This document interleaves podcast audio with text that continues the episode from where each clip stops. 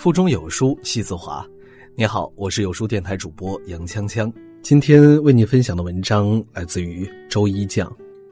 全班四十七名学生，四十五人被打，地上降不住的妖精，都有一个天上的老子。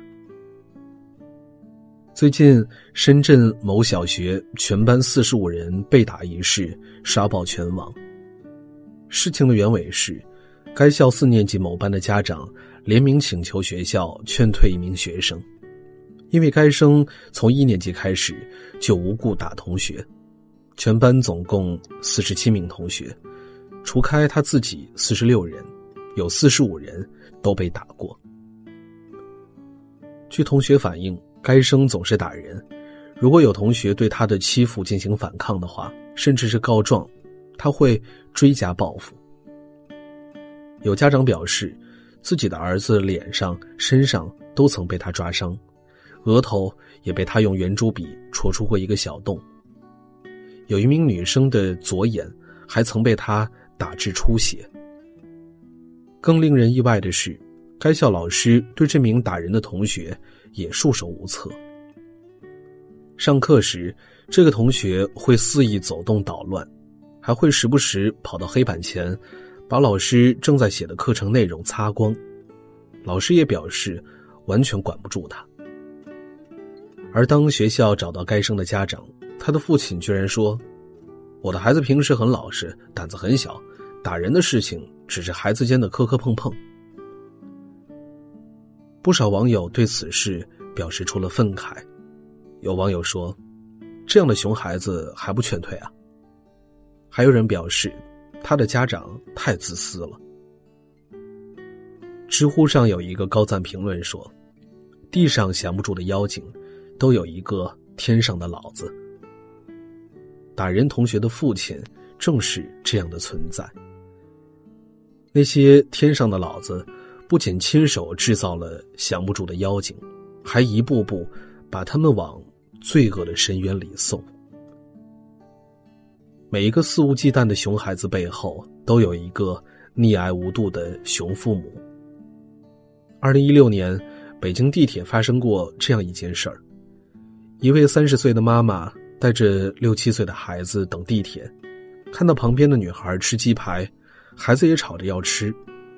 妈妈对孩子说：“要吃就去找姐姐要。”孩子二话不说，便去找女孩要鸡排吃。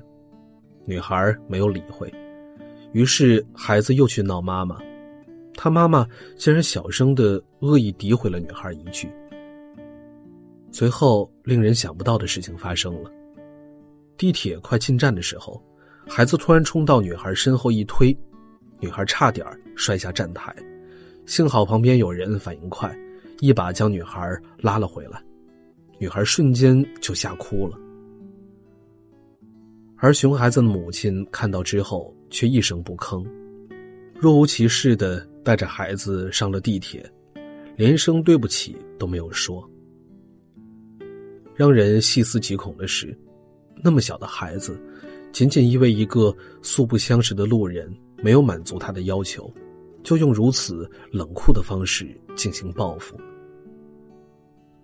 试想，如果没有人及时拉住女孩，是否又将造成两个家庭的悲剧呢？心理学家威廉·詹姆士说：“播下一个行动，收获一种习惯；播下一种习惯，收获一种性格；播下一种性格，收获一种命运。”年幼时的无意识破坏，经过长辈溺爱的纵容，就造成了熊孩子自我意识的扭曲。熊孩子和杀人犯，不过一个熊家长的距离。你现在不去教育孩子，总有一天社会会狠狠的教育他，到最后，可能这个社会都不屑教育他，只会把他遗弃。有人说，不怕没教养的家长，就怕没教养的家长教出没教养的孩子。青出于蓝胜于蓝，而那些青出于蓝的熊孩子，因为父母的纵容，最终被推向了黑暗的深渊。有网友分享，自己停在小区里的车被某一个熊孩子给划了，他找到熊孩子的父母理论，一开始孩子的父母拒不承认，理论无果，车主决定调取监控。监控显示，孩子确实划了他的车，不仅如此。孩子还划了相邻的近十辆车。孩子父母见状，立马变脸，称孩子还小，不懂事儿，不能怪他。谈及赔偿，孩子的父母表示，都是邻居，就意思一下算了。双方正在交涉，其他的车主闻讯赶来，纷纷找父母索赔，闹得也是不可开交，只能报警解决。最后，孩子父母赔偿了所有车主的损失。这件事儿后，再也没有人和熊孩子玩，父母无奈带着孩子搬离了小区。孩子是父母的一面镜子，父母的行为都会反射到孩子的身上。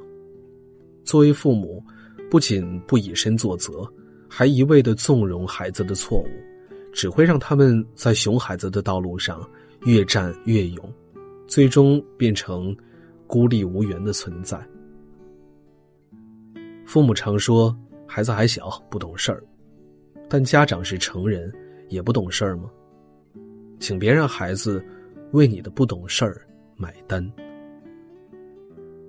孩子的成长是一个不断犯错、修正错误的过程，而父母如何教育，将直接影响孩子的未来。那么，孩子犯错后，怎么样才能够有效的规范孩子的言行呢？父母不妨试一试这么做。第一，家长不守规矩，终将由孩子来买单。有句话说得好，不守规矩的人终会自食其果，而家长不守规矩，不仅害自己，更可能会废了孩子。我有一个表姐，从小家境不好。她妈妈为了减少家里的开支，带她去小卖部的时候，总会顺点东西回家。后来表姐尝到了不劳而获的甜头，在学校经常顺同学的铅笔。等上了大学，她愈发大胆，从洗发水、包包到鞋子，几乎偷了个遍。终于东窗事发，他从此被贴上了小偷的标签，被迫退学了。贪点小便宜看似不是什么大事儿，却隐藏着一个人的品格。家长在孩子面前不按规矩办事，终有一天，孩子将受到犯规带来的惩罚。教育家霍姆林斯基说：“每一瞬间，你看到孩子，也就看到了自己；你教育孩子，也就是教育自己，并检验自己。”我们当父母的对了，孩子自然就对了。第二，帮孩子建立同理心。孩子之所以犯错，是因为他们不能判断什么样的行为会带来什么后果。网上有一个视频，吃饭的时候，熊孩子将东西扔进火锅，滚烫的油汁儿溅到旁人桌上，于是妈妈用筷子蘸了一下热汤，也烫了一下孩子。孩子被烫得哇哇大叫。为人父母最好的教育，就是当孩子犯错的时候，帮助孩子建立同理心，让孩子意识到，这个世界除了我以外，还有他人需要我的关心。同理心的建立并非是一朝一夕，父母需要不断的刺激孩子，去了解与关怀他们身边的人和事儿。才能让他学会站在别人的角度看问题。第三，及时教育，奖惩结合。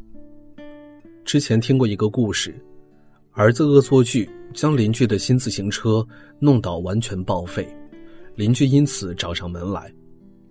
面对儿子犯的错，妈妈没有当着邻居的面训斥儿子，而是让他道歉，然后实施了如下惩罚。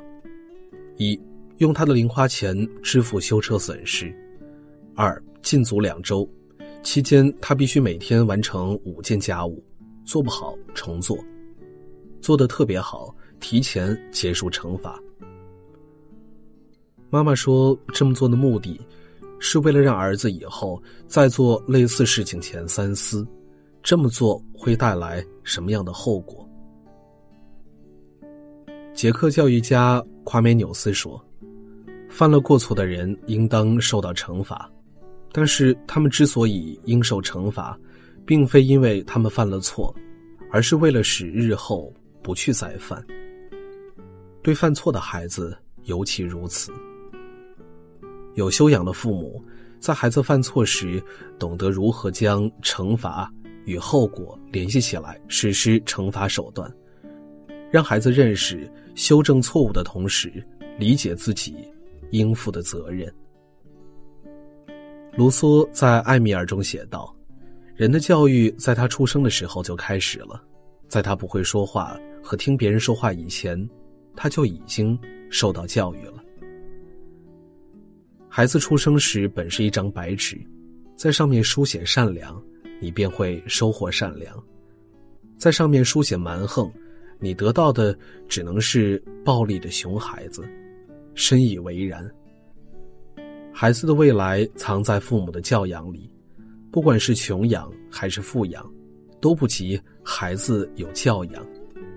世界正在悄悄奖励有教养的孩子，这不是推测，是结论。每个人都要为自己的行为负责。聪明的父母会懂得。给孩子好的教养，才能让孩子赢在起跑线上。王尔德说：“有文化教养的人，能在美好的事物中发现美好的含义。”愿每个孩子生而有教，长成最美好的样子。好了，今天的文章就为大家分享完了。在这个碎片化的时代，你有多久没有读完一本书了呢？长按扫描文末二维码，在有书公众号菜单免费领取五十二本好书，每天有主播读给你听。我是杨锵锵，我在京津走廊廊坊为你送去问候。喜欢这篇文章，走之前记得在文章末尾给我们的文章点一个再看。我们明天的同一时间不见不散。